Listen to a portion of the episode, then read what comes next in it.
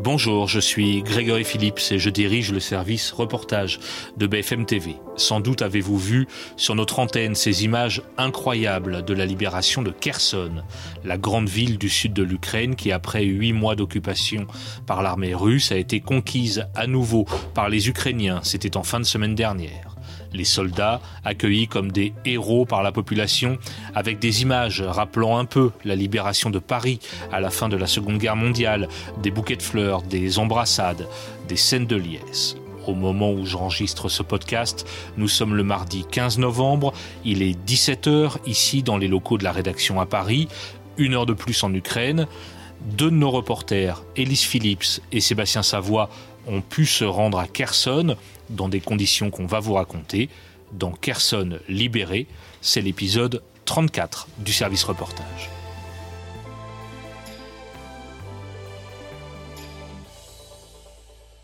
Bonsoir Élise et Seb. Bonsoir. Euh, avant de parler de Kherson, où vous vous êtes rendu euh, hier, il faut qu'on évoque la situation ce soir, avec cette centaine de missiles tirés un peu partout sur le sol ukrainien. Euh, où êtes-vous physiquement Êtes-vous en sécurité comment ça se passe?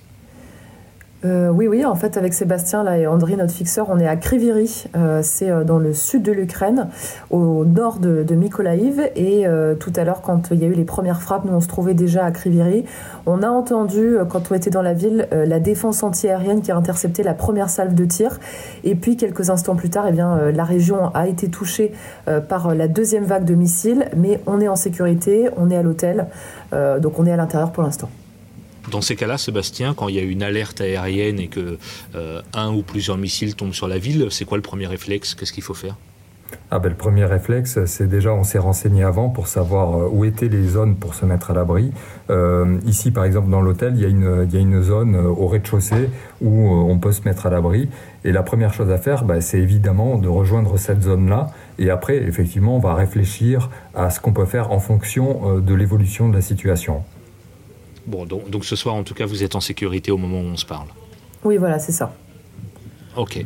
Euh, on, a envie de vous entendre parce que hier, euh, vous vous êtes rendu à Kherson, cette ville qui était occupée depuis huit mois par l'armée russe. Euh, d'abord, dans quelles conditions vous avez pu rejoindre Kherson? Est-ce que vous pouvez nous raconter ça? Tu es Vas-y. Euh, alors en fait, ce qui s'est passé, c'est que euh, quand euh, Kherson est repassé aux mains des Ukrainiens, évidemment tous les journalistes ont essayé de rejoindre cette zone, mais très rapidement, les militaires, l'armée, la police ont bloqué les accès à la zone. Il y a quelques journalistes qui ont réussi à se faufiler au tout début, mais nous avec Sébastien, on est arrivé donc le, samedi soir. on a essayé de rentrer dans Kherson par nos propres moyens, sauf que tous les accès étaient bloqués parce que pour des raisons de sécurité, l'armée, elle ne veut pas laisser passer c'est les journalistes. Euh, donc euh, ensuite, en fait, c'est euh, l'armée ukrainienne qui a organisé ce qu'on appelle un tour de presse. donc on est parti avec plusieurs dizaines de journalistes pour rejoindre la ville de Kherson et parce que les autorités elles voulaient montrer à quoi ressemble cette ville depuis qu'elle est libérée. Donc on est arrivé dans Kherson, c'était lundi, donc hier, et juste après il y a eu la, visite de Volodymyr Zelensky. Ça a été la surprise quand on est arrivé sur place. On ne savait pas à quoi s'attendre puisqu'on avait demandé que, quel serait le programme. Euh, on n'avait pas de réponse. On, ne savait pas combien de temps on, allait rester sur place. On ne savait pas euh, voilà ce qui était euh, ce qui était organisé, ce qu'on allait voir. Et effectivement, dès qu'on a posé les, pieds, on va dire, dans le centre de Kherson, on est sorti du bus puisque nous étions en bus. et là, on a vu beaucoup de militaires qui étaient alignés. on voyait qu'il y avait des tables qui étaient préparées, qu'il y avait un discours qui allait sans doute être donné. Et là, on a vu euh, effectivement le, président ukrainien qui est, qui est apparu.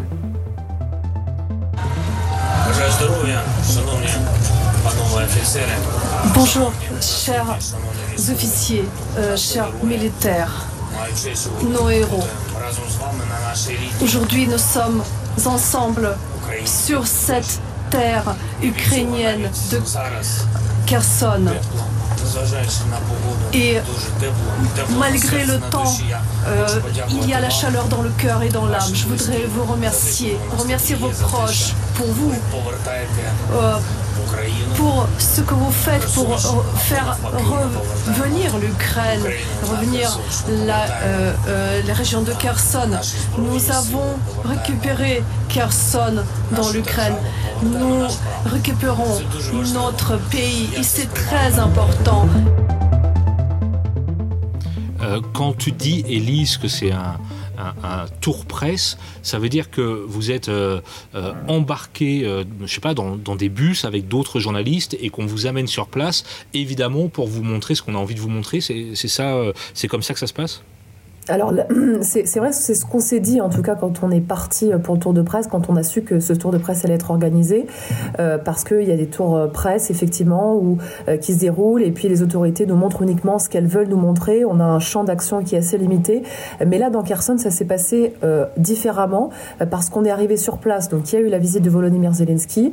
donc, on a assisté au discours, au bain de foule avec les habitants de Kherson, etc. Et ensuite, nous, les journalistes, on a été libres de faire tout ce qu'on voulait. C'est ça qui, qui a été assez intéressant euh, à suivre parce que contrairement encore une fois à d'autres tours de presse, on est beaucoup plus limité, beaucoup plus euh, restreint.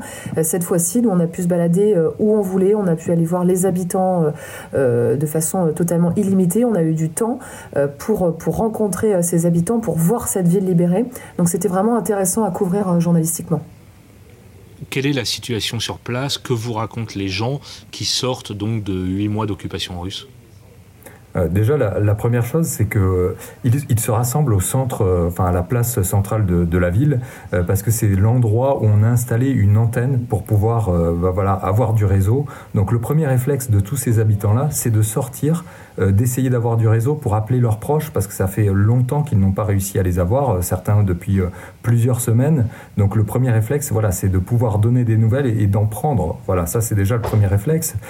et ensuite, ben voilà, on voit ces, ces, personnes qui, qui se rassemblent, qui chantent des, des, des, chants patriotiques, qui, qui fêtent en gros cette libération. La ville, elle ressemble à quoi aujourd'hui? Il y a des destructions. Euh, elle a été euh, paradoxalement protégée parce qu'occupée par, euh, par l'armée russe? Ouais, en fait, c'est ça, c'est ce qui est intéressant à voir en fait quand on arrive dans la ville de Kherson, c'est que euh, c'est une ville qui a été épargnée par les bombardements. En tout cas, euh, le centre-ville, il n'y a pas de bâtiments détruits, euh, ni des habitations, ni des bâtiments officiels. Quand on entre dans la ville de Kherson, il y a un certain calme. En tout cas, c'était le cas hier qui régnait.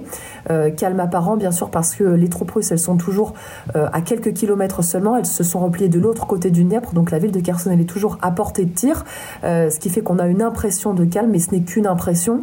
Euh, donc ça, voilà, c'est ce qu'on peut, c'est ce qu'on peut dire de, l'ambiance qui est dans qui est dans la ville. Quand on entre, on a euh, des gens euh, qui viennent spontanément nous dire bonjour, nous raconter tout ce qu'ils ont vécu. En fait, on sent que ces habitants de Kherson, ils ont envie de raconter ces huit mois d'occupation russe pendant lesquels ils ont été privés, privés de liberté. Ils pouvaient pas sortir librement, ils pouvaient pas chanter des chants patriotiques, ils pouvaient pas sortir de drapeaux ukrainiens, ils pouvaient pas faire des manifestations.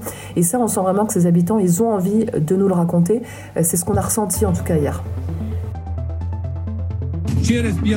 D'ici 15 minutes, nous allons mettre en route les réseaux Starlink 1 et 2 pour vous fournir une connexion Wi-Fi. Après de longs mois sans connexion avec le monde extérieur, ces habitants de Kherson vont enfin pouvoir appeler leurs proches. Cette antenne a été installée sur la place centrale de la ville. Pour la première fois en neuf mois, cette femme parvient à joindre son neveu. Pendant l'occupation, on avait le réseau russe. Alors on était obligé d'utiliser des messageries, par écrit seulement. Mais la voix d'un être cher, c'est très fort. Après avoir été quasiment coupé du monde, après avoir connu les privations et la peur de l'occupation russe, les habitants de Kherson, ils retrouvent aussi depuis quatre jours et la libération de la ville, toutes ces petites libertés du quotidien qu'ils avaient donc complètement perdues ces huit derniers mois. Vous savez, c'est comme un fardeau qui est tombé des épaules. On ose à nouveau parler, on peut à nouveau respirer librement, se promener dans la rue, communiquer, ne pas avoir peur, chanter des chansons ukrainiennes, car avant on avait trop peur. Les Russes nous faisaient peur. Mais malgré cette impression de retour à la vie normale, il n'y a toujours ni eau ni électricité dans Kherson. Et les bruits des bombardements se font entendre toute la journée.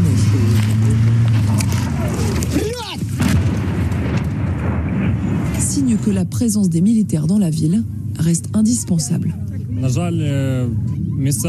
Malheureusement, les habitants doivent être très vigilants, car tous les alentours de la région de Kherson sont minés par l'ennemi. Mais la population locale peut être tranquille. Nous, les militaires, nous les protégerons par tous les moyens. Kherson libéré, mais toujours quasiment inaccessible. Pour des raisons de sécurité, aucun civil ne peut rentrer dans la ville sans autorisation militaire.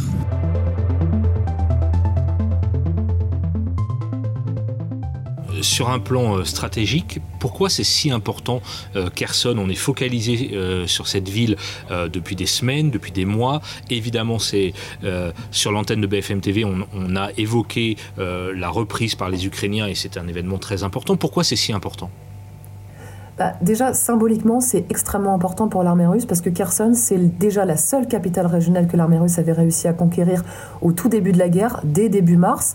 Euh, c'est vraiment la ville qui est tombée euh, au tout début, euh, dont on parle depuis le début parce qu'il y a les habitants qui sont complètement coupés du monde. Il y a eu l'armée russe qui a tenté eh bien, de, russifier un peu tout ça en mettant des panneaux à l'entrée de la ville, en vantant les mérites des, des référendums d'annexion. C'est aussi une ville qui fait partie des quatre régions qui ont été annexées par la Russie euh, fin septembre. Et d'ailleurs, euh, à cette occasion, Vladimir Poutine avait annoncé eh bien, que euh, ces quatre régions annexées, elles feraient partie de la Fédération de Russie pour toujours. Et six semaines plus tard à peine, cette ville de Kherson, qui est si emblématique, dont on parle depuis le début de la guerre, elle tombe, elle repasse du côté ukrainien.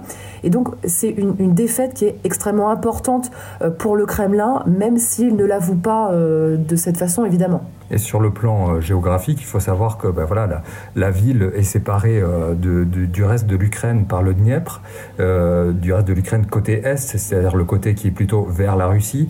Donc le fait d'avoir cette ville-là, c'est quand même une porte d'entrée sur, on va dire, sur la partie la plus occidentale de l'Ukraine.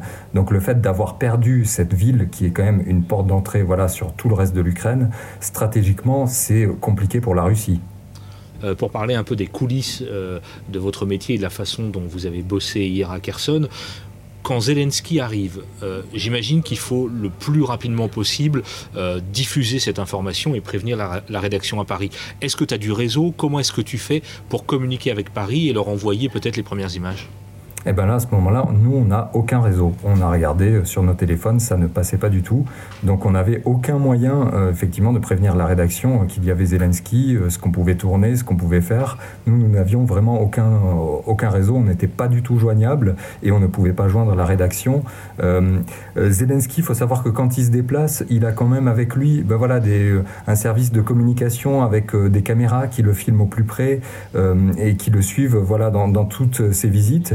Euh, dès qu'il est parti, parce que voilà, la visite de Zelensky, elle a duré 45 euh, minutes. Donc lui, il est reparti avec son service de communication, et c'est ce service de communication qui, par la suite, a envoyé toutes les images au monde entier. Donc c'est comme ça que la rédaction a, su que nous étions là, parce que sur ces images, ils avaient vu le, micro de BFM TV qui était posé à côté de, de Zelensky. Oui, voilà, nous on a pu envoyer les images que bien plus tard parce qu'on est resté euh, euh, trois heures et demie environ dans la ville. Les équipes de Zelensky étaient parties depuis longtemps, nous on a continué à tourner. Et quand on est redevenu joignable, évidemment, cette information que Zelensky avait fait cette visite surprise à Kherson, euh, elle avait déjà été largement diffusée. Mais là, tu peux commencer à la, raconter et à raconter ce que vous avez vu euh, dans la ville, c'est ça? Exactement. En fait, dès qu'on a retrouvé du réseau, donc euh, euh, la visite terminée, donc on a repris le bus pour retourner à Mykolaïv, qui est une ville qui est située à 1h30, 2 heures de route. les routes sont très mauvaises hein, parce qu'elles ont été en partie bombardées entre Kherson et Mykolaïv. Donc on a mis à peu près 2 heures pour rentrer là-bas. Et dès qu'on a eu du réseau, on a été contacté par la rédac pour commencer à faire des directs dans un premier temps par téléphone parce que le réseau n'était pas suffisant pour mettre euh, une image, pour connecter la, caméra euh, en direct. Et ensuite, bah, dès qu'on est arrivé à Mykolaïv, euh, on retrouve du réseau complètement et, on peut commencer vraiment à, parler de cette visite et de tout ce qu'on a vécu pendant, pendant cette, cette journée. C'est pas la première fois que vous allez en Ukraine tous les deux, c'est un des moments forts de, de cette mission et même des missions précédentes?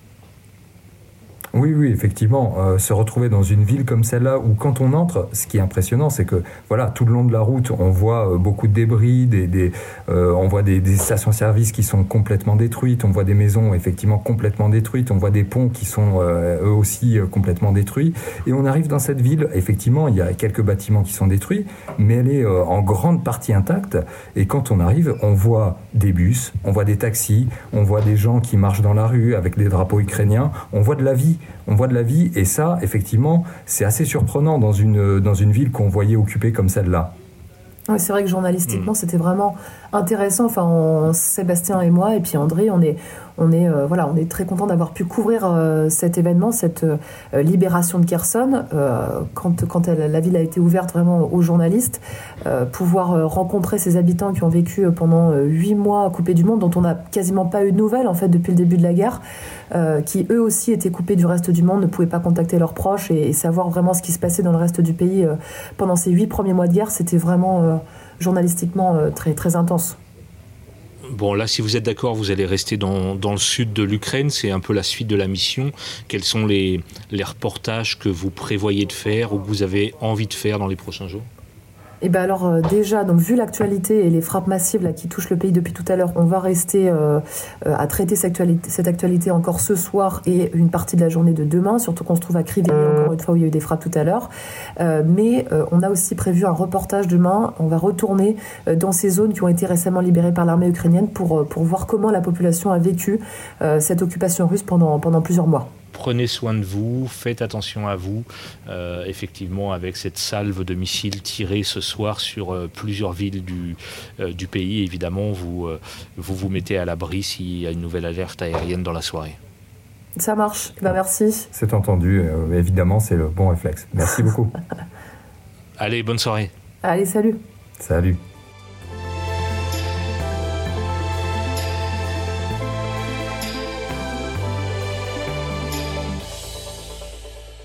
Voilà, c'était le 34e épisode du service reportage. Si vous aimez ce balado, vous pouvez vous abonner sur euh, toutes les plateformes de podcast, vous pouvez aussi euh, mettre des notes et vous pouvez retrouver cet épisode sur l'application BFM TV. Je vous dis à très bientôt.